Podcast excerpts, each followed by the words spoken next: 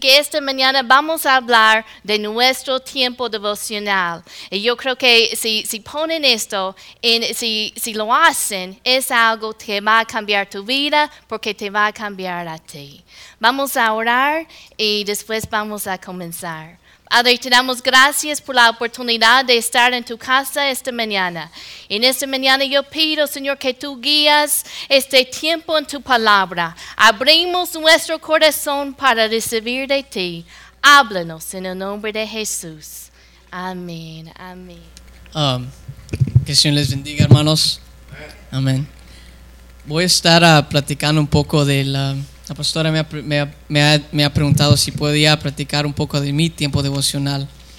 Ah, para mí el tiempo devocional es el ah, momento en que yo tomo tiempo de mi día para orar, para leer mi Biblia y, y hablar y- y pedirle al Señor en qué direcciones que yo- tú quieres que yo vaya.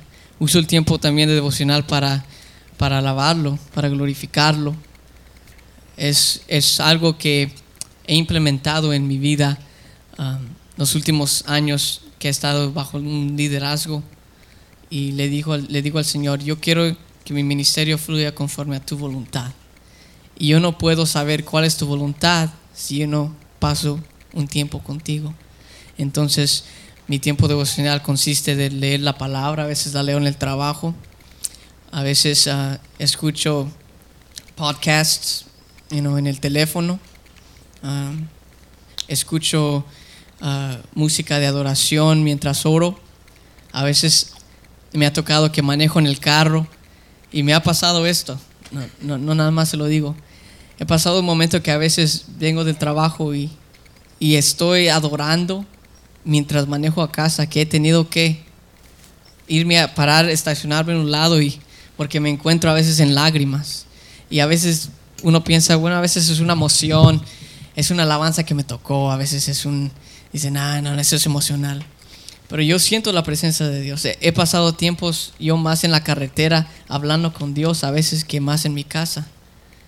Y le digo, gracias Dios porque tú eres fiel y porque no importa en dónde tú estés, el Señor nunca cambia Él está ahí.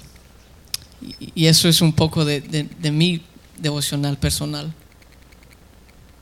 Okay. Ahora Melvin me va a estar haciendo algunas preguntas y